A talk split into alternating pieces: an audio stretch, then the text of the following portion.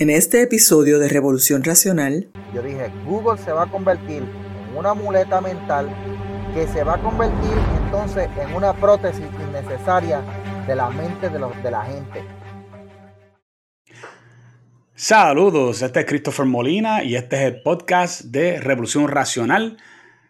En este día nosotros eh, vamos a estar hablando sobre un tema que está muy, muy interesante. Tiene que ver con Twitter tiene que ver con todo lo que está pasando, con la información que están, que están lanzando en Twitter poco a poco, bien poco a poco, pero poco a poco nos han dado una información increíble que va a hacer muchos cambios en la política de Estados Unidos y no te creas, va a afectar a Puerto Rico también porque siempre afecta a Puerto Rico. ¿Cómo es que dice el dicho que, una, que si a Estados Unidos le da un, un estornudito, a Puerto Rico le da un catarro? Así que así es como están las cosas aquí. En este día, en el día de hoy, yo voy a tener a mi amigo Michael Castro que va a estar con nosotros, así que es quédese ahí tranquilo que ya mismo regresamos.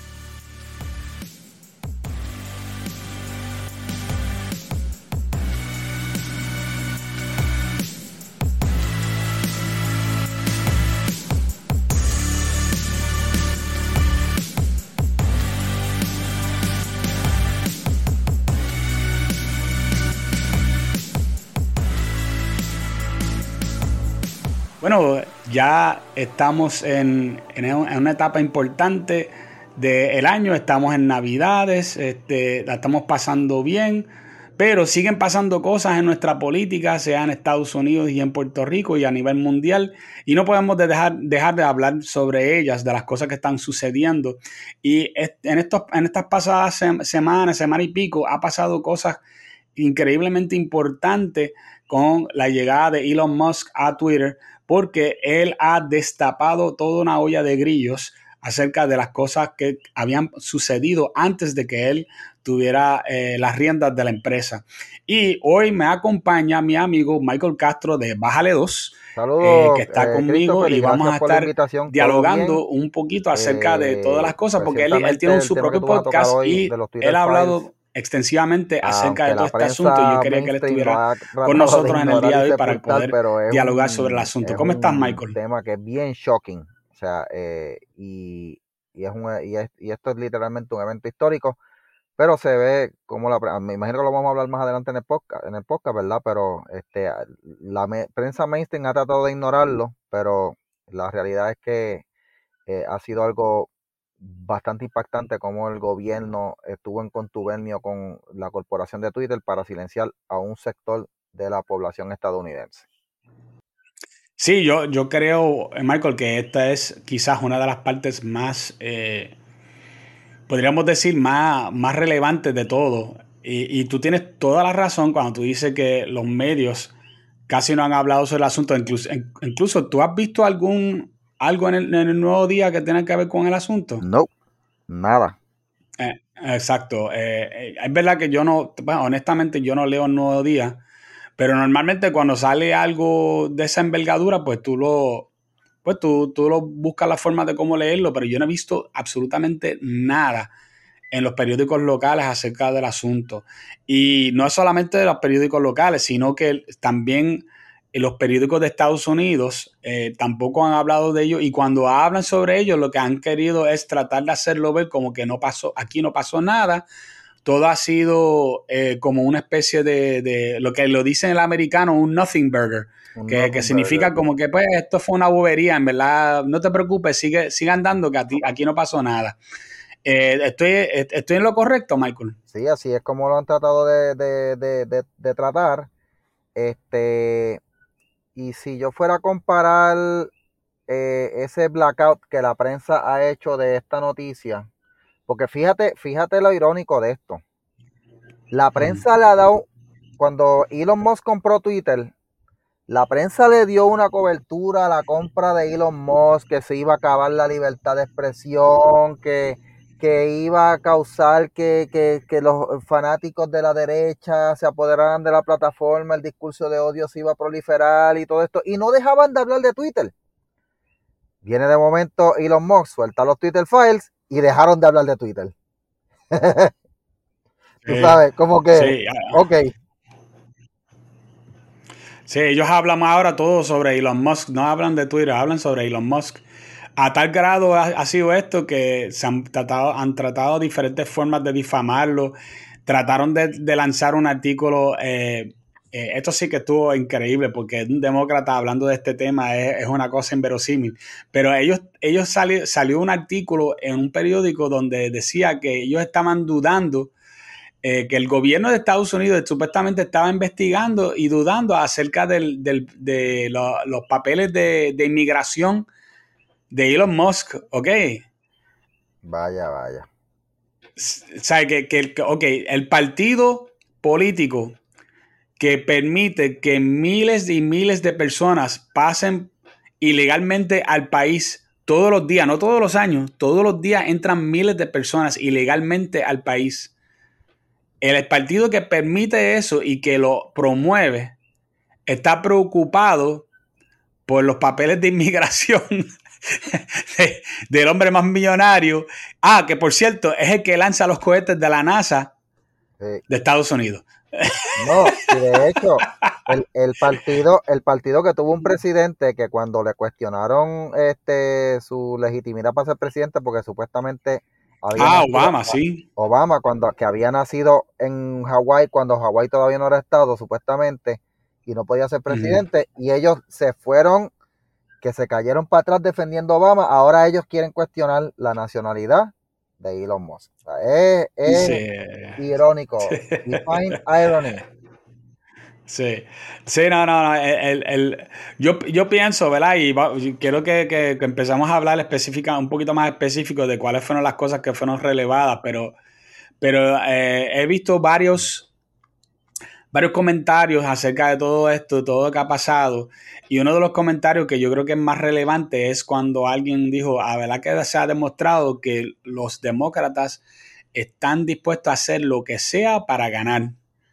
y, los republicanos no. Los republicanos no. Y alguna gente va a decir, ah, enero 6, enero 6. Mira, eso fue un chojo de anormales.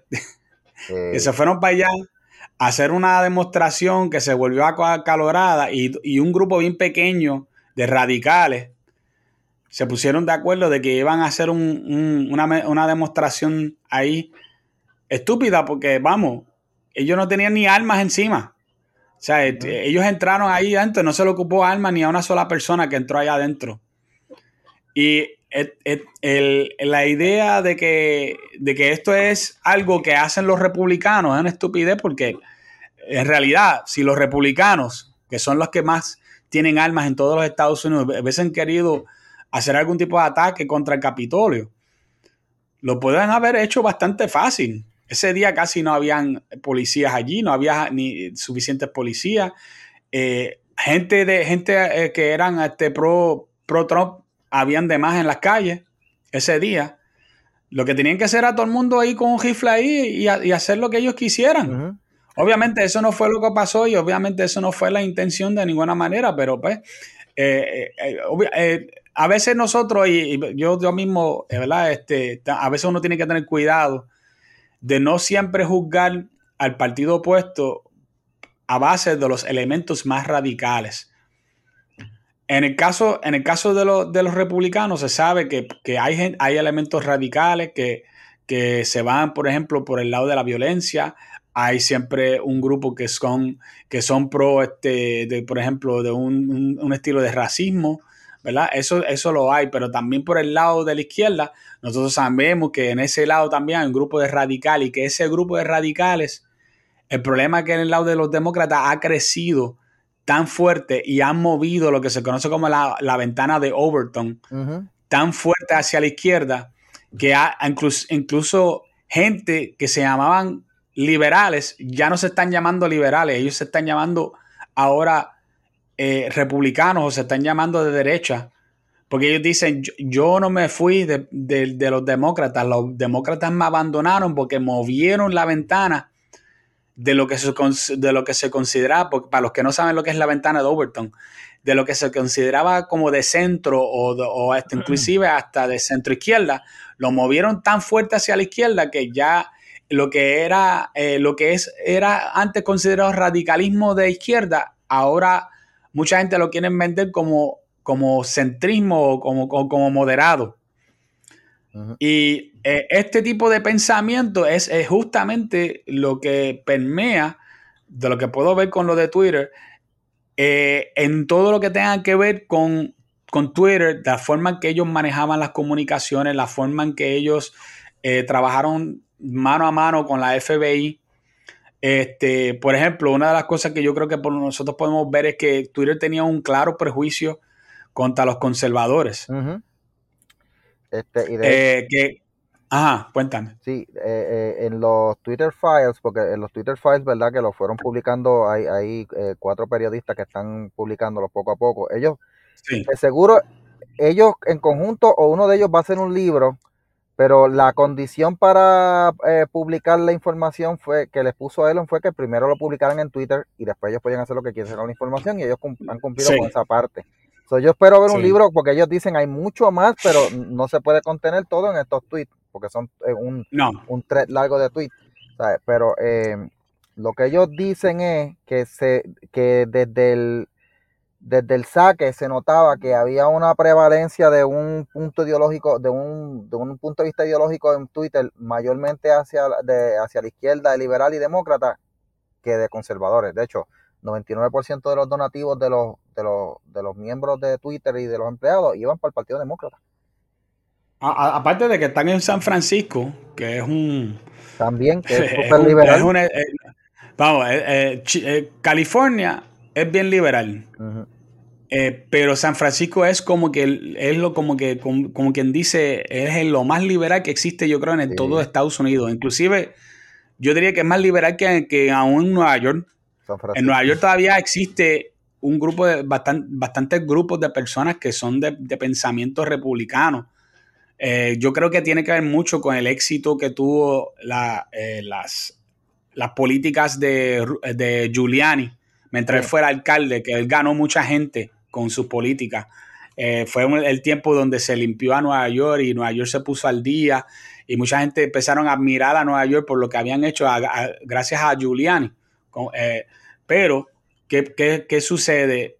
No ha, pasado, no ha pasado tal cosa en, California. California se ha convertido en un one party state, o sea, un lugar donde solo puede ganar un partido.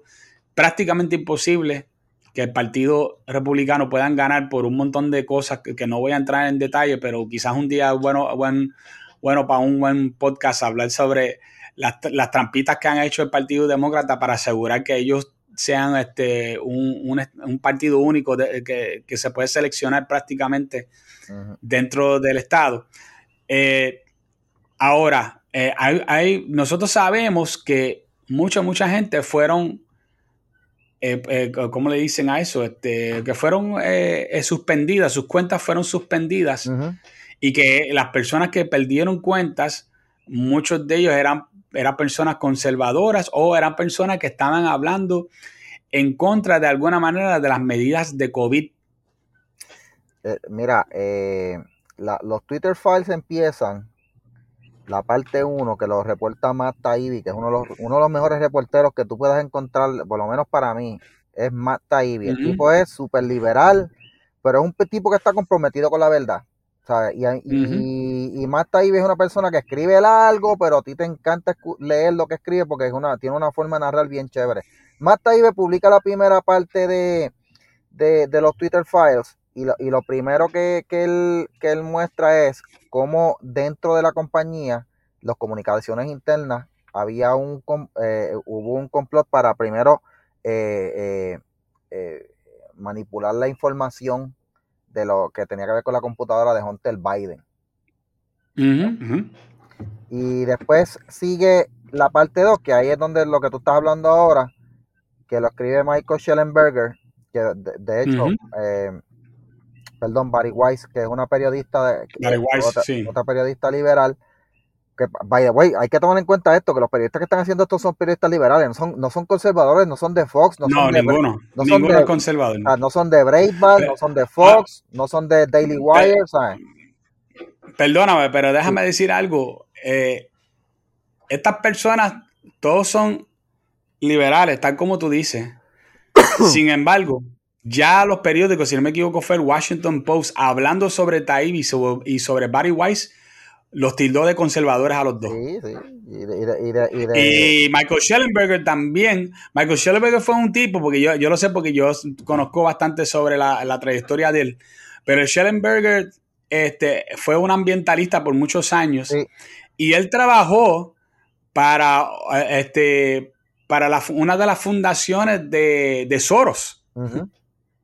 O sea, que estamos hablando de un tipo que viene de un, de un, él tiene un pasado bien, bien de izquierda. Eh, sí, Ah, eh, lo que pasa es que él ha ido abriendo los ojos y aunque tú no lo creas, lo que más le ha abierto los ojos a él es que él ha visto cómo San Francisco ha decaído, porque él ha vivido ahí toda la vida y él ahora, si no me equivoco, va a correr en contra del gobernador como independiente de, de California. No creo que tenga la oportunidad de ganar porque no tiene una maquinaria sí. eh, para poder ganar eh, unas elecciones y, y a menos que a menos que lo la única forma que yo lo veo es que los republicanos le den una ayudita si yo si yo estuviera ahí yo trataría de hacerlo porque yo he leído la- las propuestas que él tiene y las propuestas de él hacen sentido para, para eliminar la, la gente cagando en las calles y haciendo defecando y viviendo en las calles y, y la gente eh, porque eso es lo que hay en San Francisco Sí, para el que no ha ido a San. Francisco eso es lo que hay Pero, eh, y eh, San Francisco antes, antes era una ciudad hermosa, que mucha gente iban a visitar y lo veían y se quedaban maravillados, pero ya no,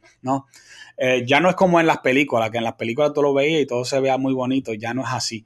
Entonces, eh, volviendo de nuevo al tema, ninguno de estas personas ni puede ser considerado conservador antes, ni puede ser considerado No, no, conservador, eh, conservador ahora mismo.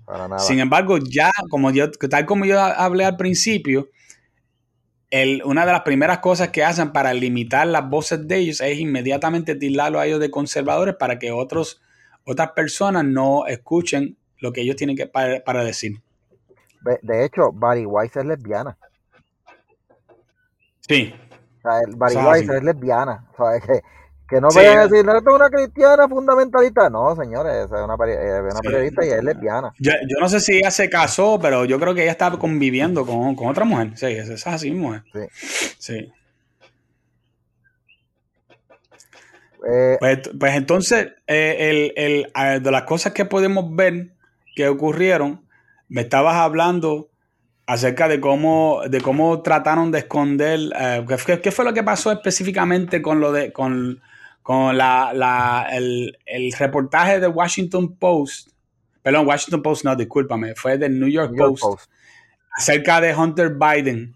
Mira, yo recuerdo cuando esa noticia salió y yo la traté de compartir en Facebook y Facebook me, em- me, la- me lanzó, me lanzó una advertencia diciendo que no se podía compartir porque era información que eh, era eh, fake news o algo así, no recuerdo. Pero no Fake news o algo así, sí. en. Twitter, si tú compartías la información en Twitter, eh, no te lo iba a permitir, ni tampoco te lo permitía por mensaje directo. Y yo recuerdo que yo eh, entonces escribo en mi Facebook. Gente, estoy tratando de compartir una información del New York Post sobre una computadora que se encontró del hijo de Hunter Biden que contiene información, aparentemente, donde era eh, eh, detalla cómo eh, se lucró de la posición de su papá en el gobierno para hacer dinero. Bien. Ujú. Y, y otras cosas más, porque después salieron las fotos de él fumando crack con las prostitutas y todo lo demás. O sea, sí, Una amiga- Prostitutas de men- menores de edad. Sí, una amiga, ¿verdad? Y, y que, es, que, es, que es miembro de un podcast que se llama Siempre el Lunes, que, que es el podcast más escuchado aquí en Puerto Rico. Eh, ella se llama Marisol, Marisol Hernández, que es la esposa de, de, de Alexis Zárraga. E- ella dice, me dice, trató de compartirlo, me dice, diablo Michael, es verdad, estoy tratando de compartirlo y no me deja. O sea, que no era cosa mía, yo creía que era cosa mía porque yo soy, pues yo soy un tipo conservador, pero eh, eh, Marisol es una persona súper liberal. O sea, a, a- a Sí. lo mío, pero tenemos una, tenemos una buena amistad, pero tenemos, tenemos eso, eso- o sea, o sea que no era, no era que, no era que te estaban censurando en base si tú eras conservador, no, no, no, no. Es que estaban censurando la historia. Cualquiera. ¿sabes? Cualquiera que trataba de echar eso para adelante lo iban a parar. Y la historia la censuraron. Ok. Eh, cuando los Twitter files, que eso es lo que trata, trata la parte 1, documentan las comunicaciones internas, se encontró que habían lo que ellos le llaman actores operativos del, Partido Demócrata. Eran lo, los partidos tienen estas, estas personas que tienen, son los enlaces entre el gobierno y la prensa.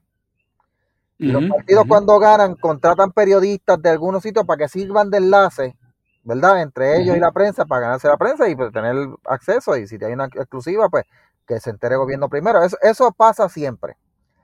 Pero aquí tenías a gente del, Partido Demócrata que no estaba en poder, que tenían estos enlaces con, Twitter, con la prensa, pero estos tenían enlaces con Twitter y le mandaban a Twitter, le pedían, mira, por favor, esta historia, eh, necesitamos que no se, no se vea, necesitamos que esta historia se borre o esto. Y Twitter rápidamente los complacía.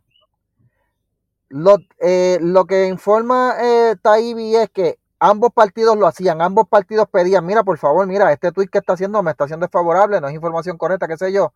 Y Twitter determinaba, pero los que a menos peticiones hacían eran los, los, republicanos. Los republicanos no pedían que Twitter quitara historia. Los demócratas sí todo el tiempo. Y con la computadora de Hunter Biden ocurrió algo, mm, además de que habían operativos del partido, el FBI, la CIA y la National Intelligence y National Intelligence Agency, eh, no, no la CIA, no, el FBI, el NHS, el, Homeland Security y, la, y el Departamento de Inteligencia Nacional directamente se comunicaron con Twitter para que censuraran esa historia porque supuestamente era una información falsa que la habían sembrado desde Rusia, pero no era falsa. Ajá, exacto. Ah. No era falso. Sí, que era, era gente del mismo Partido Demócrata sembrando esa duda. No era porque era verdad ni que ellos tenían información real para, decir eso. Y en adición, las agencias de gobierno que tenías al FBI, a Homeland Security y a, la, y a la agencia de inteligencia. Ahí es donde la cosa se pone fea. Sí. Pues tres agencias cuyo líder y jefe era Donald Trump en ese momento, actuando para favorecer al contingente político de Donald Trump. Ahí es donde está el, eh, eh, Y ahí es donde, ahí donde yo quiero hacer una pausa, porque hay mucha gente que cuando se le habló, habló sobre este asunto, lo primero que rápido dicen, ah, pero Donald Trump era el presidente en aquel momento. Pero lo que mucha gente no se da cuenta es que cuando Donald Trump entró a la Casa Blanca, de las primeras cosas que pasaron fue que inmediatamente se le hizo una, serie de acusaciones ligándolo con Rusia. Sí. Y esa serie de acusaciones hizo que él tuvo que parar el proceso de, de, eh, llenar posiciones dentro de, del, gobierno con gente de él y tuvo que dejar personas que ya habían sido de las pasadas administraciones. Y para los que no saben cuáles eran las pasadas administraciones, la pasada administración era Barack Obama, que eran los demócratas. Eh, la FBI, todo eso, casi todas esas, agencias, la CIA, todo eso, tenían las mismas personas que tenían desde, Obama. Y esas personas lo odiaban a, a, Trump y a todo lo que él estaba haciendo sea que era bueno, sea que era malo, eh, las cosas no se juzgaban a base de, mirarlo desde un punto de vista objetivo, sino que, que para ellos ellos estaban bregando con Satanás, el, malo, y había que hacerle la camita de cualquier forma, ¿no? Mira, eh, eso es lo que le llamamos aquí en Puerto Rico las batatas.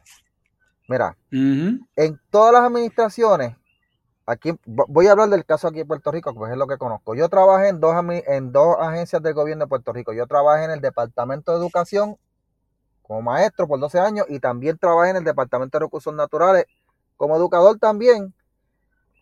Y aquí hay un asunto que, que, que, tú tienes que tomar en cuenta.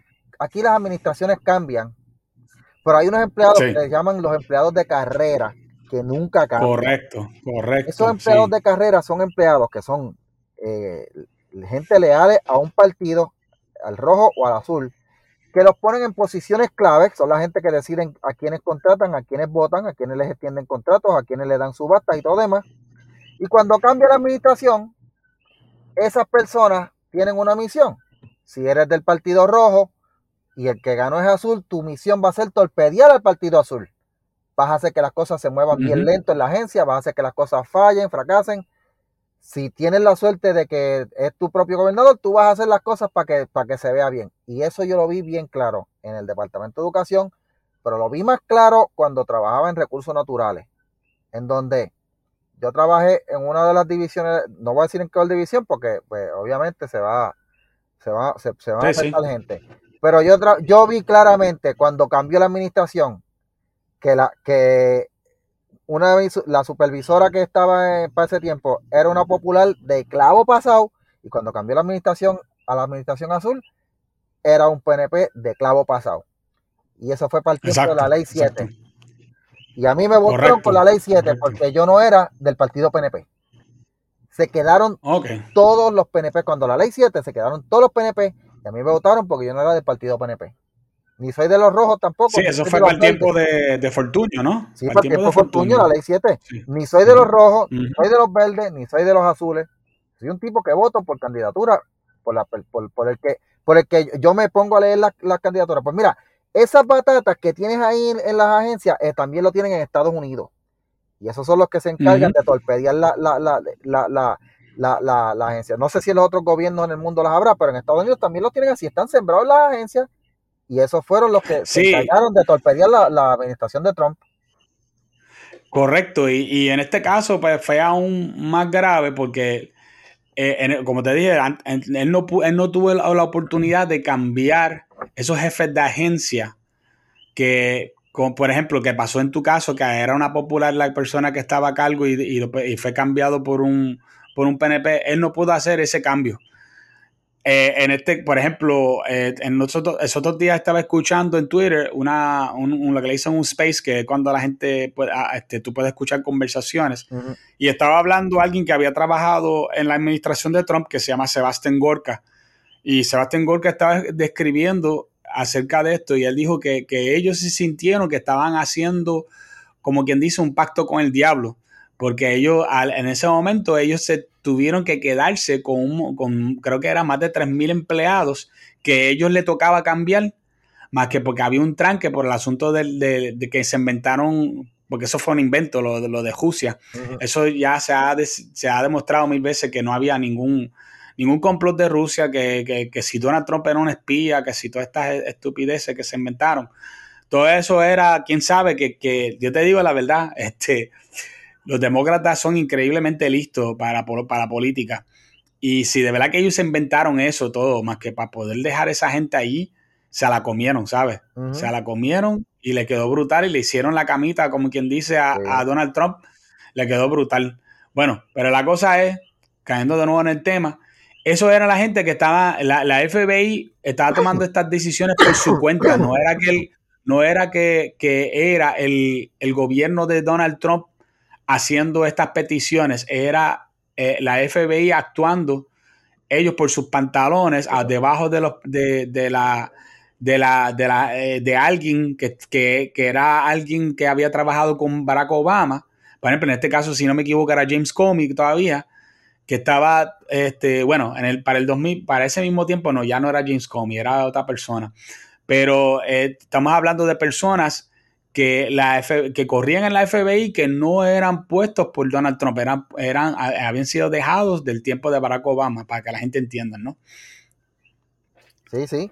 Y, y, y esos eran, y esos son, y yo digo, obviamente no sé si la verdad, es que bueno, es obvio que tienen que ser de esa estos eran los que se comunicaban con Twitter para tratar de, de, de, torpedear y, Correcto. Y en la parte en la parte 2 de los Twitter files este cuando detallan que habían que las listas negras que se creaban y esas listas negras eran para censurar o desamplificar o, o, silenciar porque básicamente lo que hacía en Twitter es que la, tú venías escribías un tweet y como tú veas que no lo borraban, no te mandaban un dato, pues tú creías que lo están leyendo, pero no están leyendo, porque es que no nadie lo está leyendo, o lo lee gente limitada, y eso era lo que estaban haciendo, o sea, las, listas negras para lo que le llaman un mecanismo, un algoritmo que se llamaba desamplificar. Y era, programaban, si, Sí. y cierta persona escribe esto y, y menciona estas palabras, ese tweet va a ser desamplificado automáticamente. Y lo hacían con los conservadores y con políticos republicanos, no lo hacían con demócratas. Sí, inclu- incluso eh, se, se- una de las informaciones que dijeron, que yo creo que eso fue increíblemente impactante y esto debe llevar a algún tipo de investigación de alguna clase, es que ellos a políticos republicanos en plena campaña electoral los desamplificaban y le Sí. hacían lo que se conoce como shadow banning. Sí. O sea que para que no, para que casi no se le apareciera a sus seguidores la- las, las cosas que ellos escribieran, ni a otras personas. Ni se volvieran en los trending, en los trending topics. Ah, sí, este, do not trend, sí. Pa- pa' que- porque si tú, si tú de si tú pasas de cierta cantidad de retweets, pues tú te vuelves trending en Twitter y sales en la lista de los trending topics y, la, y más gente lo va a ver y va a querer ir por, por curiosidad o por animosidad, pero van a ir a ver. Pero eso lo- se, lo, se, lo, se lo quitaban a los políticos republicanos y a los conservadores, incluyendo a los cristianos, para que no se volvieran trending. Exacto. Eso es, eso es así. Este, y algunas de las cosas, ¿verdad? Este, eh, bueno, hacían hasta todos un- unos tipos casi, prácticamente tú tenías una cuenta. Yo, eh, si, por ejemplo, a mí me acuerdo, eh, hubo un momento dado que a mí me hicieron un shadow banning, donde yo me daba cuenta que nadie le daba like a mis, a mis cosas, no, eh, nadie me comentaba nada. Y yo decía, oye, ¿qué, qué sería lo que, lo que está pasando? Y alguien me escribió, me acuerdo, alguien me escribió y me dijo, bro, de todo lo que tú estás escribiendo aparece como si fuera una, una noti- noti- notificación abajo que, que- que tú tienes que oprimir, oprimir esa notificación para poder ver lo que tú, escribi- lo que tú escribiste. Tú lo Ah. tienes que haber visto, eso pasa Sí, sí, mucho sí, en Twitter, que, que Sí, Sí, este, eso es un shadow banning que ellos hacen, donde, donde si la persona tiene que a propósito darle a, a otra cosa más para poder ver lo que tú escribiste, porque si no, tú no apareces en la conversación. aparece una advertencia, dice que Eh, esto, esto puede tener contenido sensitivo, este, si lo quieres presionar Sí. para verle, le tienes que dar dos veces. Correcto, correcto. Y obviamente, pues, eh, el Internet no es conocido por ser un sitio donde la, la gente trabaja duro por hacer las cosas. Mientras más fácil es, la gente, mejor todavía para ellos. Y si muchas veces lo que la gente hace es que no, no le dan dos veces y no lo ven, ¿no? A mí al revés, a mí me pasa al revés. Cuando yo lo veo así, yo digo, esta persona parece que dijo algo bueno. Exacto, a mí me llama, Entonces, cuando yo veo que a mí me tratan de, de- de que no vea algo, ahí es que más ganas me dan de verlo. a ver, cuando me dan ganas, me dan, exacto, me da más curiosidad. ¿Y por qué taparon a esta persona? Exacto. Entonces, este, eh, le taparon también, este, les, o mejor dicho, le censuraron y le suspendieron cuentas a actores famosos que eran, Sí, eh, como quien dice, conservadores. Por ejemplo, James Woods, sí. creo que Kirstie Alley también, que por cierto, este, murió hace poco. Kirstie Alley tenía cáncer y nadie sabía que ella tenía cáncer porque ella solo había quedado callada de que, no, de que tenía cáncer. No sé si tú Ujú. te habías enterado de eso. No, no, no sabía. Este, sí, Kirstie Alley. No, no sé si tú te acuerdas quién es ella. Sí, sí, sí, me acuerdo. Ok. Este, creo que lo último que salió, ella tiene una serie que se llamaba Fat Actress, Sí, eh, si no me equivoco. Este, Tim Allen, lo, creo que le hicieron shadow banning, aunque Sí. yo creo que nunca lo lograron suspender. Este, Kevin Sorbo, hay un montón de, de actores y, Sí. y artistas que lo, lo- le, le hicieron la vida de cuadrito.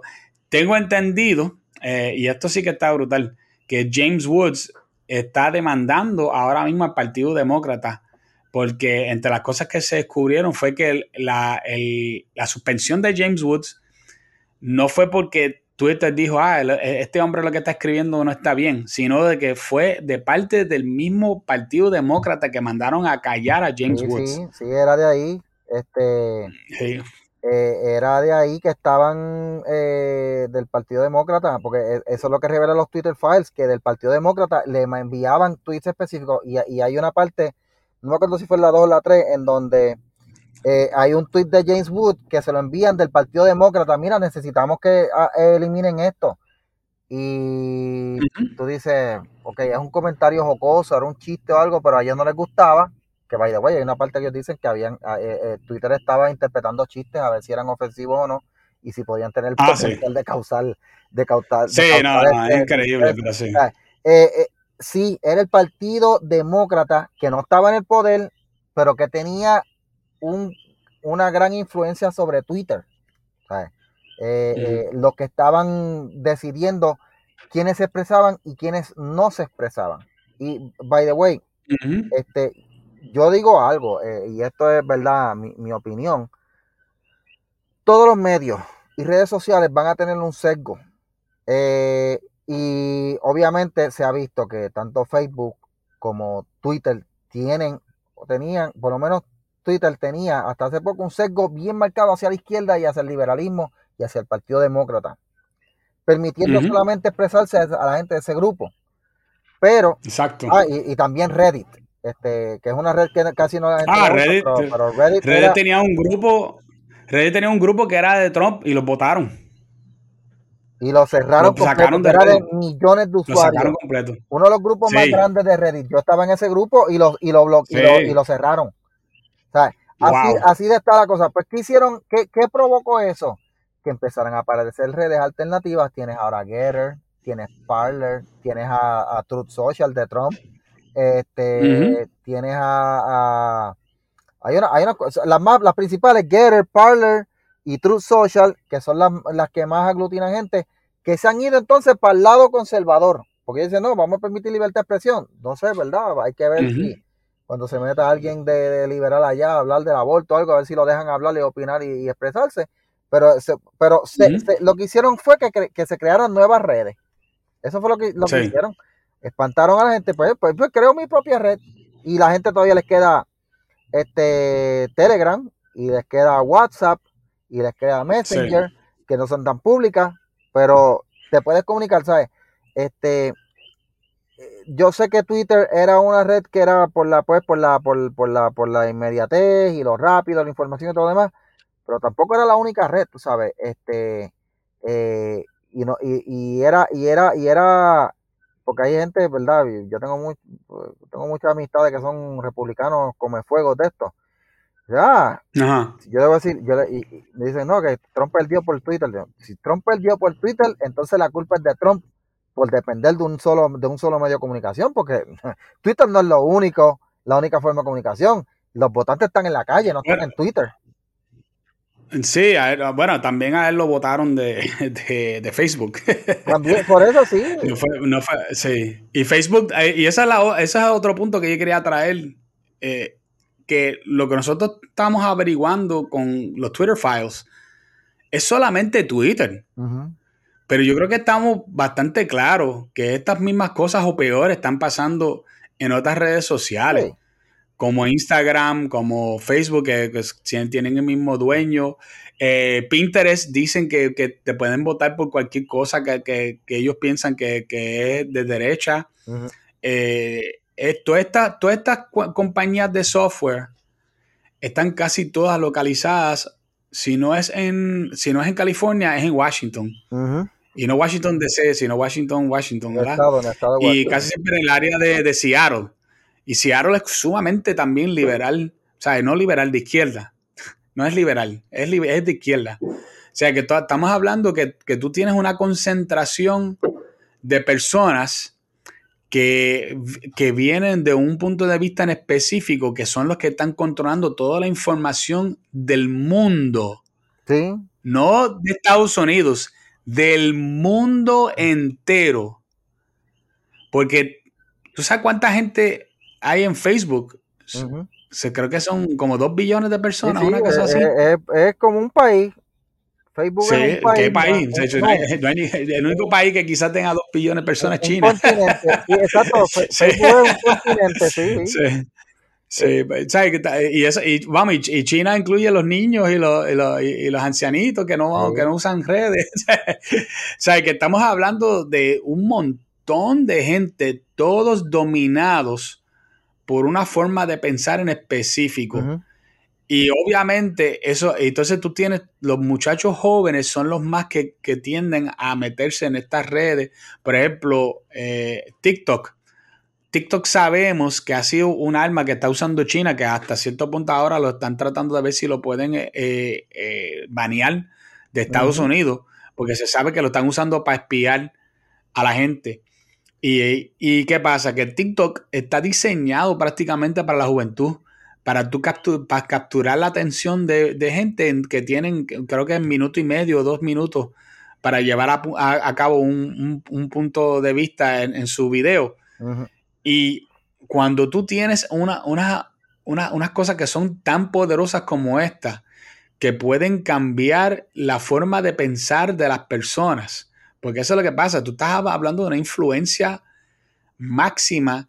Eh, eh, por ejemplo, en estas últimas elecciones, Michael, la cantidad de jóvenes que votaron los midterms, número uno, que fue una cantidad increíble, porque nunca habían votado, yo creo, tantos agentes jóvenes, pero sí, número dos, es que ellos votaron abrumadoramente, creo que el 65% de esos votos fueron a favor del Partido Demócrata.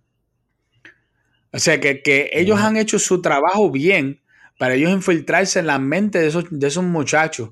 Porque mira que cuando tú y yo éramos, éramos jovencitos, la mayoría de la, gente eran liberales, pero, pero no salían a, votar con ese fervor. ¿Entiendes lo que quiere decir? Que hay una diferencia ahí. Entonces, ¿qué pasa? Que la efectividad que ha logrado estas redes sociales para infiltrarse en las vidas de las personas hace que, ahora mismo estamos teniendo lo que quizás siempre se ha querido en Estados Unidos, que tenga una, participación de votación bien alta, pero a la misma vez la influencia que tienen es indebida, porque tú, como te dije, es una región bien específica de personas bien este, de izquierda, eh, teniendo una influencia de sobremanera sobre un grupo de personas. La, o sea, eh, lamentablemente, eh, en las redes sociales es lo que hoy, día los muchachos no piensan si no es con, las redes sociales. Y tristemente, me acuerdo hace un tiempo atrás yo estaba hablando con una muchacha eh, y yo le estaba hablando, estaba dándole un consejo y le digo, mira, eh, hay algo que se llama la regla del 95%. Y esto es algo que yo aprendí en un libro hace tiempo, un libro de consejería. La regla del 95% dice que bueno, el 90%, no me acuerdo bien, pero es, más del 90%, que eh, la mayoría de las veces el 90% de las cosas que nosotros nos imaginamos nunca ocurren. Por lo tanto, si tú andas preocupándote porque va a pasar algo malo, lo más probable es que no ocurra porque lo que tú te imaginas casi nunca va a ocurrir. Y, entonces yo le empiezo a explicar eso y yo la veo que ella coge el celular y empieza a buscar en Google. Y empieza a buscar en Google y digo, no lo vas a encontrar en Google. Eso está en un libro. Si quieres, compra el libro, eh, se, llama, eh, Dios mío, me olvidó el nombre del libro. Pero anyway, este. Anyway, está en un libro, está en un libro. Eh, lo que pasa es que es un libro, es un libro viejo, o sea, es un libro de hace años que ya no está. Un libro de consejería. Y, pero yo veo que ella trataba tratando de validar lo que yo decía con Google. Y yo me quedé como que decía, yo le dije, no lo vas a encontrar en Google. O sea, no lo vas a encontrar en Google. Pero créeme que te estoy diciendo algo que es correcto. Si no, prueba en tu vida. Prueba cuántas veces tú te imaginas un montón de cosas que no se han cumplido. Oye, es verdad, fíjate, pues. Entonces es lo mismo para las cosas malas. Anyway, hoy día, antes por lo menos Google, pues la gente busca, la gente buscaba en Google, Wikipedia o algo, pero ahora es TikTok. Y los otros pero, pero, pero vamos, Michael, este, es verdad, es TikTok, pero Google está igual de, de, de, de mal Sí, no, con esto también. Y, Wikipedia se ha vuelto también una, una está lleno de desinformación, de historias revisadas de la izquierda. Google también ahora, este, tú vas a eh, buscar algo que es controversial y las, primeras 20 páginas son todos de artículos de la izquierda. Tienes que llegar a la página, a la página 21 para que salga algo con otro punto de vista. Google y por lo menos para lo que por lo menos para que son por lo que son cosas estadísticas, esas cuestiones, todavía tú puedes buscar Google, Wikipedia, de vez en cuando. Pero para temas de historia, no, obviamente no. Obviamente mm, eh, no es una muy buena fuente. Eh, y eso es una verdad. Pero, lamenta, pero por lo menos antes buscaban, por lo menos antes, tú veías que buscaban en Google para comprobar, pero ahora no, ahora es TikTok. Y entonces lo que tú estás diciendo, se están dejando llevar, se están dejando eh, eh, sus mentes las entregaron a Google. De hecho, hace años yo escribía, hace años atrás yo escribía en un blog, un, blog hablando de lo que yo creía que iba a pasar con Google. Y yo dije, Google se va a convertir en una muleta mental que se va a convertir entonces en una prótesis innecesaria de la mente de, los, de la gente. Y yo, yo dije Google, pero yo no sabía, yo no me imaginaba que iba a salir algo como TikTok, que ahora es la red social que más se está viendo. Aparte de Y ahora tú tienes gente que para buscar información, para saber qué pensar, para saber qué, qué opinar, buscan en TikTok, en donde encuentras un video de 15 segundos de alguien haciendo una estupidez. Y este, eso es lo que, es lo que se dejan llevar. Y by the way, la Casa Blanca hace eh, eh, eh, este de, de, Biden reunió a influencers de TikTok para hacer con ellos alianza para poder, exacto, que ellos saben lo que están haciendo, están buscando este, votos joven para que estos influencers influencien, porque saben que son bien influenciables los muchachos, lamentablemente, y, ahí y el problema está, ahí están los padres, porque si tú como padre le, le dejas el celular sin, sin control a un muchacho, pues el problema eres tú, no es el muchacho. Este... No, y lo, y, lo, y lo malo que es el Partido Republicano con estas cosas, Dios mío. Pero son malos, malos, malos con este tipo de cosas, con... Mira, ahora mismo, eh, ¿verdad? Voy a cambiar el, tema un poquito drástico y después volvemos rápido para terminar con, con, la, con, la, última parte, que es la parte de que cuando decidieron suspender a Trump. Hoy se llevó a cabo una votación eh, en la Cámara donde trajeron un asunto que tenía que ver con, con, llevar a cabo un plebiscito en Puerto Rico donde la estadidad pudiera ser una posibilidad. Oye, ¿qué quedó eso? Sí, ¿verdad? Yo estaba viendo. No, no, este, ganó, ganó, pasó, porque los, los, demócratas tienen mayoría y 16 republicanos se unieron al asunto. Oye, Entonces, ¿qué pasa? Sí, sí, no, no, pero no tienen ninguna posibilidad porque número uno, que el Senado no se vuelve, no, eh, para lo que falta de año no se va a volver a reunir. Queriendo decir que cuando entramos en sesión de nuevo, ya eh, cualquier cosa que haya decidido la Cámara anteriormente, pues va a quedar anulado y esa medida se tuviera que traer nuevamente con la Cámara nueva que, que tiene una mayoría conservadora. Y por lo tanto, ni se va a llevar al Senado porque el Senado no va a estar disponible y, ni, y obviamente los republicanos no van a llevar a cabo esa votación ni la van a presentar tan siquiera porque, porque la gente no entiende. Y esto yo le he dicho ya, yo tengo un podcast que se dedica a esto que yo hice con el Sol, que es que el Partido Republicano no le va a dar la estadidad a Puerto Rico. No, es por, no tiene que ver nada con racismo, tiene que ver con poder tiene que ver de que el Partido Republicano no puede darle el poder de, tener, de tanto poder a Puerto Rico cuando ellos saben que aquí la mayoría de la gente votarían demócrata. Y que al votar demócrata le daría una mayoría absoluta al Partido Demócrata en Estados Unidos. Mm. Y que la única, la única razón por la cual Alaska y Hawái lograron hacer los dos estados a la misma vez fue porque fue un acuerdo que llegaron los, el, Partido Demócrata y el Partido Republicano, donde ellos dijeron, bueno, uno de estos, eh, que en aquel, en aquel entonces Alaska era demócrata y Hawái era republicano, eh, hoy día es al revés, pero en aquel momento era así, y ellos dijeron, pues como se dividen las cosas, pues estamos bien. Nosotros tenemos Hawái y ustedes tienen Alaska. Y hubo un, un balance, pero ya ese balance ya no está. Pero ¿qué pasa? Que los demócratas muy astutamente llevaron a cabo esa votación para hacer un, estilo de show donde ellos puedan demostrar a los puertorriqueños, viste que estamos con ustedes, llevamos esta medida y nosotros ganamos y solamente 16 republicanos votaron por, por esta medida y como quiera lo pasamos. Oye, qué pena que no van a, que ellos no lo van a presentar de nuevo cuando cuando llegue cuando en la, en la, próxima sesión en enero cuando lleguen los, la mayoría republicana. Eh, sin embargo, como, como alguien que me dejó un comentario sobre el asunto, me dijo, oye, ellos estuvieron dos años. ¿Y por qué esperaron hasta ahora cuando ellos sabían que el Senado no se podía reunir? Dime tú, Michael. Bueno, ¿Qué te pues, suena eso? Eh, eh, eso es para el duerme de nene y ahí es la excusa. Y el la astucia, la astucia está en otro nivel. La astucia de ellos le quedó a, otro nivel. Sí. Bueno, hicimos algo, tratamos, pero bueno, pues es como, como, como el que como el que no quiere llegar a un sitio, pero espera bien tarde, bien tarde para, decir, ya, pues, llegué. Ah, mira, llegué, llegué. Ah, solo faltan cinco minutos, caramba. Por lo menos, hice algo, ¿verdad? Por lo menos, el diablo, la intención es lo que cuenta. exacto, exacto. Si ellos hubieran querido pasar ese proyecto y hubieran tenido de verdad la, verdad la, la, la, intención de hacerlo, lo hubieran puesto en prioridad, como, como han hecho con otros proyectos. El proyecto ese del matrimonio gay, que ahora, que, que aprobaron a, la cajera. Eso no estaba ni, eso, eso, eso, eso lo, lo, lo, lo radicaron. Lo pasaron por comisión a la milla, que te lo llevaron a, a votación y, y, al escritorio Biden en tiempo récord. Pues claro, porque para eh, eso ellos tienen prioridad. Pero para sí. pues, eh, eh, esa, Mira, esa, esa, ese, esa medida que llevaron, que no, que en verdad no cambia mucho las cosas, es básicamente lo único que puede hacer es que puede hacer más difícil que, la libertad religiosa. Pero aparte de eso, no cambia nada.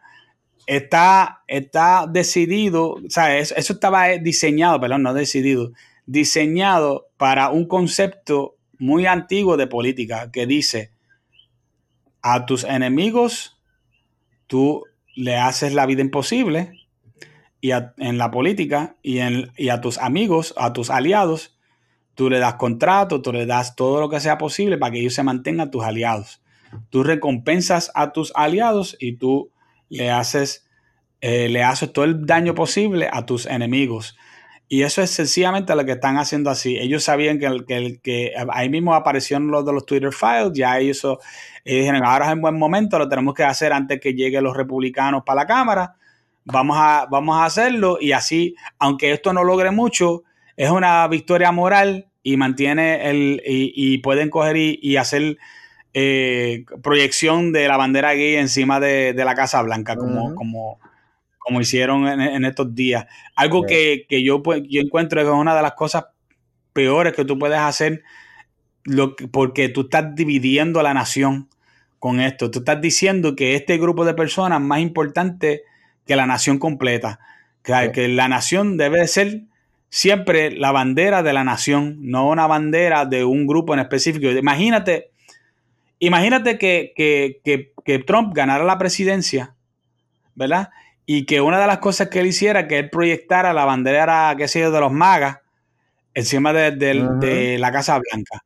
¿Tú te imaginas el escándalo que, que eso hubiese creado? Imagínate. Eso, tuvieran por lo menos un mes hablando sobre ese asunto. Se forman los motines otra vez de, como los de George Floyd. Sí, no, no, no. Es más, vamos a poner algo. Vamos a poner una bandera que, es menos controversial. Vamos a poner la, bandera de Gadsden, que es la bandera que tiene la, culebrita, que es amarilla, y que dice Don't ah, tread on me. no, me pise. Sí. Esa bandera, la bandera, la bandera de Gadsden, esa, que, que pusieran esa, esa bandera ahí. Yo te digo a ti que llegan a hacer eso y el escándalo iba a ser Tú ibas a escuchar a CNN, MSNBC, Washington Post, New York Times, este, Benjamín Torrecotay, todos hablando peste de cómo es que los conservadores tiraron eso y eso tiene historia, porque tal persona hizo tal cosa hace dos mil años atrás. porque pues ellos son locos sacando cosas del pasado y haciéndolos ver como que todavía nos están afectando hasta el día de hoy. Este, pero nunca pueden encontrar, nunca pueden este, seguir la línea. Ellos siempre, ellos hablan de eso y después regresan acá, pero nunca te siguen la línea, ¿verdad? de, cómo eso todavía afecta. Y es, increíble que, pues, que estas cosas estén, sucediendo. Y yo te soy honesto, yo me quedo bobo porque yo me acuerdo de un tiempo en la política donde cosas como esta era imposible. Se pensaba en Estados Unidos como un país unido, como un solo país y ya no es así. Ahora tú puedes ver que el Partido Demócrata y el Partido Republicano se piensan como que en verdaderamente hay dos países. No hay un país, hay dos países. Hay dos países distintos que, pueden haber, eh, pueden quizás decidir algunas cosas juntos porque le, conviene a ambos, por ejemplo, como comer, como tener defensa, como cosas básicas. Pero aparte de eso, muy poco, muy poco. Entonces, volviendo al tema, ¿verdad? Inicial, eh, lo último que quería hablar era qué fue lo que pasó que, cuando, que cancelaron la cuenta de nada más y nada menos del quien era el presidente de los Estados Unidos, Donald Trump.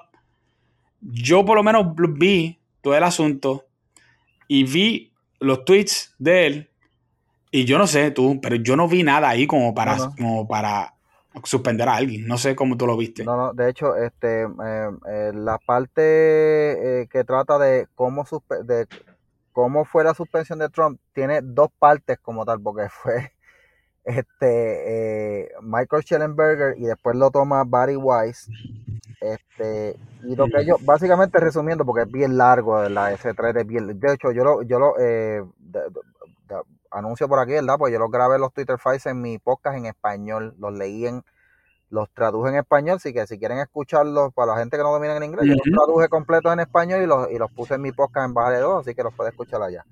Michael Schellenberger lo que hace es que saca un escogido de las comunicaciones internas del, del ambiente que había antes de la censura de la, de la cuenta de Trump y Mary Weiss dice lo que, cómo fue que se llegó a la decisión de censurarlo.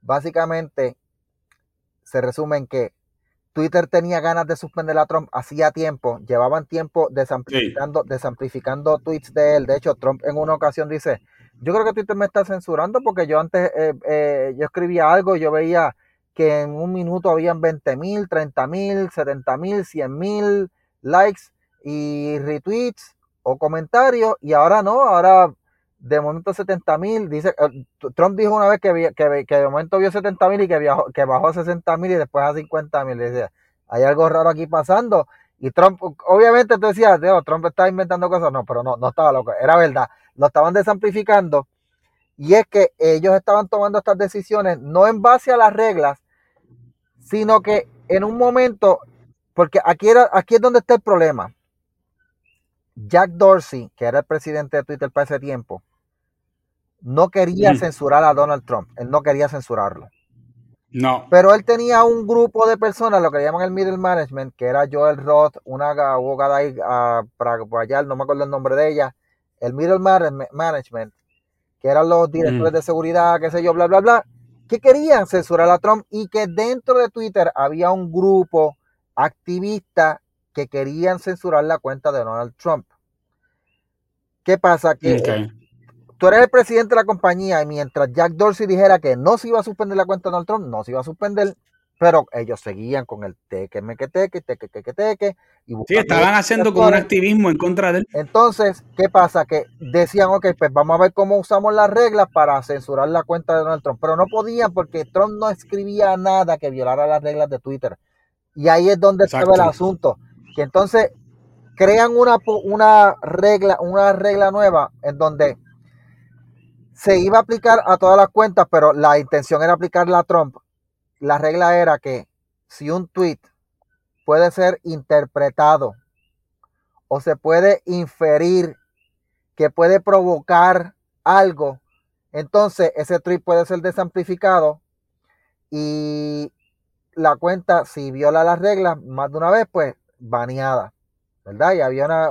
Para, para, resumir, para resumir, lo que quiere decir es que ellos, ellos él, él, estaba siguiendo las reglas y como, como él seguía siguiendo las reglas y ellos no ponían suspenderlo, ellos decidieron en el momento crear una regla nueva. Una regla nueva. No?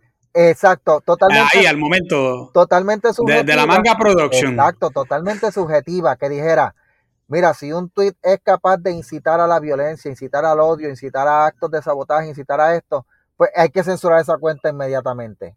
La crearon ahí, pero todo es, un criterio subjetivo. Sí, sí, como por decirle incitar al, odio, ¿qué significa eso? O sea, son tantas las cosas que pueden, que pueden ser catalogadas como odio. Pues la cosa es que Donald Trump no hacía nada, pero cuando ocurre lo del 6 de enero, y aquí es donde Barry Weiss entra, porque esto fue antes, ellos crean esta regla antes y la llevan a donde Dorsey dice, y Dorsey dice, Jack Dorsey dice, ok, está bien, podemos poner esa regla. Porque ya, ya era demasiado. Cuando ocurre lo del 6 de enero, dice, wow, mira lo que acaba de pasar, hermano, y esto es por los tweets de Trump. Cuando cogen los dos tweets de Trump, que los últimos dos tweets de Trump dicen, es que aquí no hay ninguna violación a la regla. De hecho, tú no puedes interpretar esto aquí.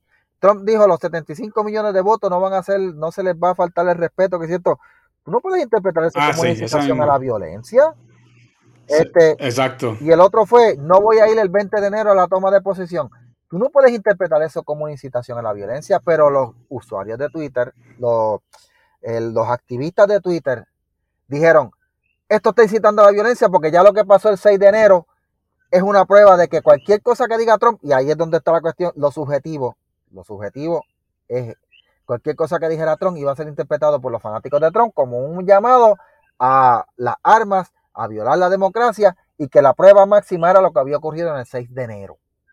O y lamentablemente Exacto. eso fue lo que se usó, un criterio totalmente subjetivo para suspender la cuenta de Trump, pero no fue porque Trump, Trump nunca violó las reglas de Twitter. De hecho, en el discurso de Trump, yo de- y de esto yo hice un podcast hace un tiempo atrás, eh, eh, en donde analizamos el discurso de Trump palabra por palabra y no encontramos en ninguna parte una, una- una- un llamado de Trump a ir a invadir la Casa Blanquero. Vamos a lo que Trump dijo, vamos a marchar allá, vamos a marchar pacíficamente y la palabra pacíficamente está ahí y vamos a Está dejarnos ahí. escuchar, pero que un grupo de locos se metieron a, abrir puertas a la cañona. Y entonces de momento aquí es donde viene lo que, lo que ocurre en el pensamiento, lo que llaman el, la- el- el pensamiento de manada.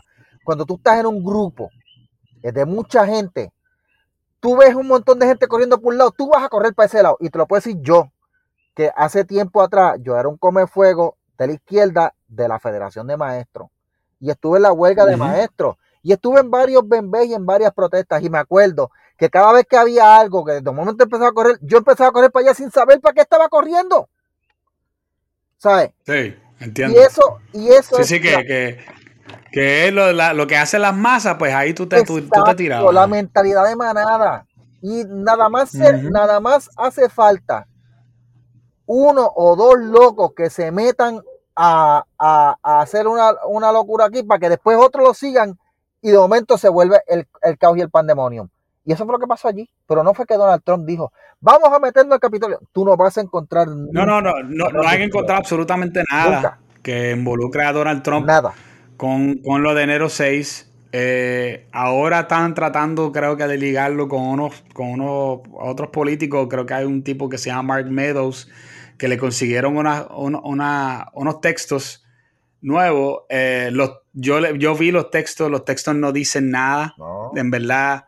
Pero sin embargo, cuando tú escuchas, eh, creo que era CNN que estaba hablando sobre estos textos, había un tipo que, que estaba hablando sobre eso, él cogió una hora para hablar sobre estos textos y tú, tú veías el contenido de los textos y tú decías, pero ¿cuál es el problema? Yo no le veo ningún problema a lo que él está diciendo aquí. Pues están hablando sobre el asunto, pero ellos tratan de amplificar las cosas como para, pues, como para decir, mira, mira lo malo que está esto, mira esto. Exacto. Eh, y es, es, es increíble porque obviamente no van, a, no van a lograr lo que ellos quieren. Lo que yo me quedo bobo, este, y con esto yo creo que vamos a cerrar ya, es cómo la izquierda sigue fracasando y sigue fracasando y sigue fracasando en su intento de hacer diferentes cosas, por, como por ejemplo, de, de por ejemplo, trataron de pintar a Trump de que él era un, un- un espía ruso, que si este eh, que le había hecho un- hasta unas, unas locuras ahí en un hotel en Rusia, este, Sí. eh, yo no sé si tú te acuerdas de Sí, eso. lo de los, go- los golden, Eso- los golden shower con las prostitutas. Lo- sí, sí, una locura que, que Nunca no quiero probó. entrar en detalle de qué se trata, pero o sea, eran cosas locas, o sea, Sí. cosas que tú, que y, eh, eso han, han buscado cuanta teoría de conspirativa para hacer quedar mal y cada una de esas teorías se han caído. No hace mucho trataron de hacer ver que un tipo, un tipo que, que- que asesinó varias personas en un club eh, LGBT, de estos que tenían una cosa con un stripper, Ah, este, sí, eh, eh, que, que la persona había sido un, un, un republicano, porque tiene un abuelo republicano. Mírate esto, porque el tipo tiene un abuelo republicano, porque eso significa que él es republicano. Un chamaquito Un joven, que era que tú sabes que las probabilidades... Sí, no, sí, eso es lo que garantiza que la gente sea republicano, es que tú tengas un Como abuelo la- republicano. como Sí. si las opiniones políticas Eso se heredaran o algo así. Por la sangre, por la sangre es que se, se- van por la sangre. Entonces, eh, cuando el tipo, esto- eso los primeros días pues, pegaron a decir que, que había sido culpa de, de cuando, olvídese, tú, tú ponle cualquier persona de derecha que había en, Twitter y en cualquier otro lado, ese era el culpable por lo que había pasado ahí. Hasta que de momento descubrieron que el tipo era parte de la comunidad LGBT también. que él era un, un, no binario de esto, este, de dem, qué sé yo, algo así. Entonces, antes de eso, estaba toda la historia también, de, que fue una semana, justamente una semana antes de las elecciones midterm que fue lo que pasó con Paul Pelosi, el esposo de, Nancy Pelosi. Y el esposo de Nancy Pelosi eh, eh, tuvo un ataque donde un tipo cogió y le metió con un martillo y tuvo que ir al hospital y todo eso, pero había muchas interrogantes porque el tipo, el tipo estaba en calzoncillo ah, en la casa. Y, decían, no, que eso fue que ese tipo, ese tipo es un republicano porque él había visitado unas páginas de internet, pero era lo único que podía encontrar, que si había visitado unas páginas de internet, que de, porque, porque claro, la gente de izquierda nunca visitan páginas de internet de conservadores para ver lo que está pasando, ¿verdad? Entonces, eh, él, él hace, él, él hace, él come esa fechoría, pero se sabía que la policía tiene una camarita que ahora usan todos los policías en, el bodycam. Y se siguieron preguntándose, oye, ¿dónde está la información del bodycam? Queremos ver el bodycam, queremos ver el bodycam. Y se descubrió que, el, que Paul Pelosi, cuando llegó la policía, él fue el que le abrió la puerta a la policía para que la policía pudiera entrar y que no había habido ningún tipo de, de problema entre ellos dos. Hasta que llegó la policía, le abrió la puerta Paul Pelosi va y se para al lado del tipo y ahí es que el tipo coge y lo agrede con el martillo. Entonces mucha gente pegaron que eh, cuando esto sale en el video se chavó todo porque ahí se le cayó completo la teoría de conspirativa de que si había sido algo de la derecha, aparte de que visitaron donde vive el tipo, el tipo vive en una comuna hippie con que tiene banderas gay y todas estas cosas por donde quiera. O sea, que, no, se parece a ningún republicano que yo haya visto en mi vida. Así que, que todo esto, eh, ellos, cada, cada cosa, a ellos se les siguen cayendo y la gente como quiera siguen creyendo en estas teorías, en estas ideas locas que ellos sacan. Yo no, el, yo no sé cuánto más podemos seguir, eh, eh, ¿sabes? ¿Cuánto más, verdad? tu, tu caso, que tú diste que tú estabas bien envuelto con la izquierda, ¿qué te llevó a ti a despertar? A tu decir, tú sabes qué, esto es una locura que tú saliste de ese racket de estar eh, detrás de, la, del grupo? Pues fíjate, tú sabes qué fue educación, leer y estudiar economía por mi cuenta, porque obviamente yo tengo un grado de economía, pero hubo un momento en que yo, yo hablé de esto una vez y, escribí, pero este hubo dos personas y fue una, me acuerdo, fue una colega maestra, me dijo, este, Castro, tú tienes un problema, es que tú racionalizas cualquier cosa y tú tienes, tú estás, tú, tienes, tú estás, tú estás mal. Tú tienes que aprender a, a, ver ambos puntos de vista y no a racionalizar dependiendo al, al, a tu punto de vista, que es solamente con la, con la, pensando desde la, desde un lente de la izquierda. O sea, quítate el lente por un momento y ve las cosas desde el otro punto de vista. Y, y eso como que me abrió la, la mente a mí. Y yo empecé a estudiar, empecé a leer, empecé a educarme. Y ahí fue que empecé a ver, me puse a estudiar la historia de los sindicatos, pues yo era un comefuego de los sindicatos. Yo creía que para mí el sindicalismo era como si fuera una religión. Yo era, yo era la Federación de Maestros y para mí. Yo, yo he eh, conocido gente así, yo he conocido gente así. Para mí el sindicalismo era una religión. Cuando yo empecé a estudiar el sindicalismo y los enlaces que había entre los sindicatos y la mafia y cómo el, cómo el sindicalismo era un instrumento eh, de los partidos de la izquierda y cómo eh, ah, se apoderaron de países y arruinaron economía yo dije, espérate, yo estaré de verdad en el, en el, en el camino correcto. En el lado correcto. como, como un meme que hay por ahí que, que sale un tipo vestido de nazi y él dice, ¿Am I the baddie? yo soy el malo. pues más o menos, esa misma, más o menos esa experiencia así, y el, y también este que empecé a estudiar y a, y a estudiar economía. Por mi, por mi cuenta, empecé a leer libros de economía leí el de Thomas Sowell, no lo he leído completo, fíjate, tengo que confesarlo, leí uno de, un economista que se llama Dapido Amos, y me puse a leer y dije, pero espérate, que es que, es que, es que las, las ideas estas izquierdas de comunismo, que si la repartición de bienes, esto no hace nada sentido. O sea, Lo único que, y ahí es donde cuando yo, cuando, cuando en el momento que dije, espérate, pues es que lo único que ha logrado la izquierda es em, eh, distribuir la pobreza y robarle a los ricos. Y cuando se le acaban las cosas a los ricos, entonces echarle la culpa a Estados Unidos de que no pueden echar para adelante porque los tienen bloqueados. O sea, no, yo no, esto, esto no es una buena ideología. Esto no, y ahí es donde yo, espérate, ok, no, eh, eh, no puedo seguir en este rumbo. Y ahí fue que yo aprendí y pues cambié. O sea, pero fue por, el, por medio de educación. Lamentablemente no todo el mundo es así. Y cuando yo... No, no, eh, la mayor parte de la gente son irracionales. Y tú te fuiste por el, al contrario, tú fuiste por el camino de, la, de, razonamiento, pero son muy pocos la gente como tú. Así fue. Ojalá uno le pudiera hablar de una forma racional a la gente y que la gente dijera, oye, ¿verdad? Es 2 más 2 dan 4. Bueno, pues. hoy día eso, eh, hoy día eso te van a decir, bueno, eso es tu, eso es tu punto de vista. Eso es tu punto, esa es tu verdad.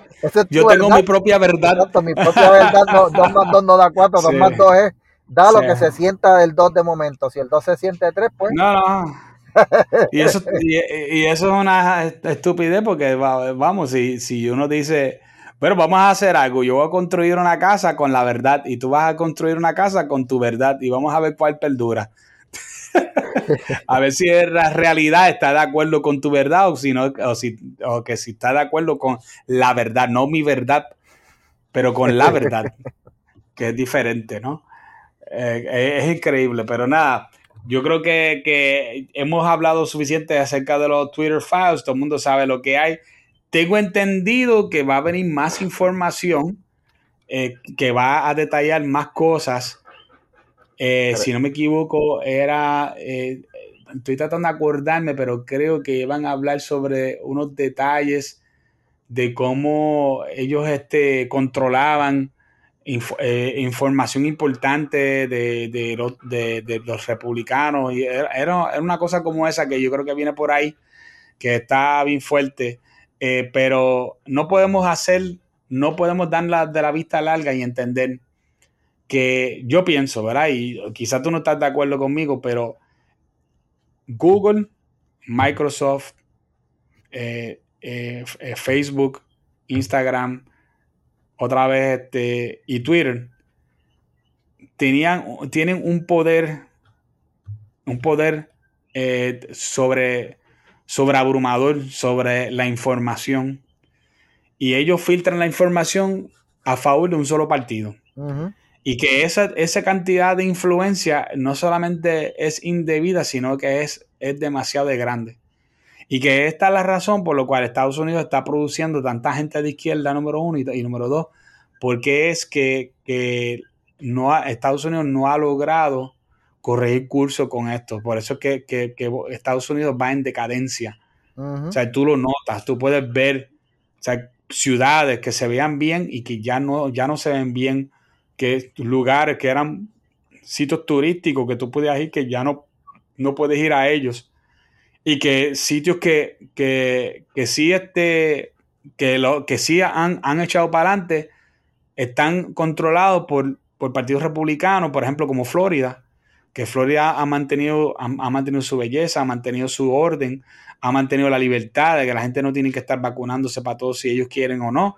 Si ellos quieren se vacunan, si no quieren no se vacunan. O sea, hay, una, hay una libertad allí que no se da en, los, en los, otros estados y que ahora mismo eh, estamos en un punto de que si esto no se empieza a atajar, la cosa se va a poner bien fea en Estados Unidos. Hay gente hablando inclusive de, una, una de dos cosas, o que Estados Unidos se rompa en pedazos de acuerdo a posiciones políticas, eh, o que haya inclusive un, estilo, un, estilo de, guerra civil a tal nivel de que se cree que ya estamos en una guerra civil, pero que es lo que le dicen una guerra civil blanda, que es una guerra civil donde no hay, este, no hay violencia eh, eh, per se, sino que es y completamente a base de ideología y de trampas que se hacen los partidos en uno al otro. Así que yo creo que, nosotros tenemos que, salir de este ciclo y la única forma de hacerlo es con un, con un líder que sí, que sea un líder fuerte, sí, pero que no puede venir eh, demasiado de izquierda ni de demasiado de derecha, sino que tiene que venir firme de que no, mira, vamos a, esta nación tiene que correr en, conjunto. Todo el mundo pensando de, la, de, no de la misma forma, sino pensando por el bien del país, no, por el, no por el bien de la ideología que tú tienes en tu mente. Así es. Así que nada, este, eh, antes que nos vayamos, rápido, Michael, al tu blog, dime, dile a la gente dónde te pueden conseguir y dónde pueden escuchar tu podcast.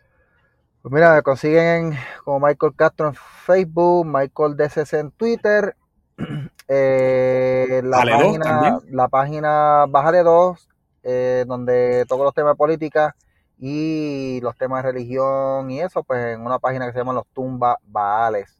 Este, y por supuesto el podcast de Bájale 2, este, que lo puede buscar así en la plataforma de Anchor o en Spotify o donde a usted le guste, busque Bájale 2. Pero escoja Bájale 2 que tiene muñequito gris, porque hay un podcast que se llama Bájale 2 de España, que son dos muchachas. Este, ese no mm. es. Si ve dos muchachas, ese no es. Bájale 2 que tiene muñequito gris así con la mano diciendo Bájale 2. Oye, ¿significa lo mismo bájale dos allá en España que en Puerto Rico? Pues no sé, yo traté de escuchar ese podcast una vez, traté de escucharlo, pero No sé, es medio aburridito, Definitivamente tu podcast no es aburrido. Este, así que ahí es donde podemos saber que hay una diferencia, ¿verdad? Entre el bájale dos de, de, las españolitas y, y, tu bájale dos. Al menos para mí, para mí, no, para mí no es aburrido, yo no sé para... No es aburrido, no es aburrido, no. Magnífico. Bueno, muchas gracias a todos por estar con nosotros. Muy, muy buenas. Hasta la próxima.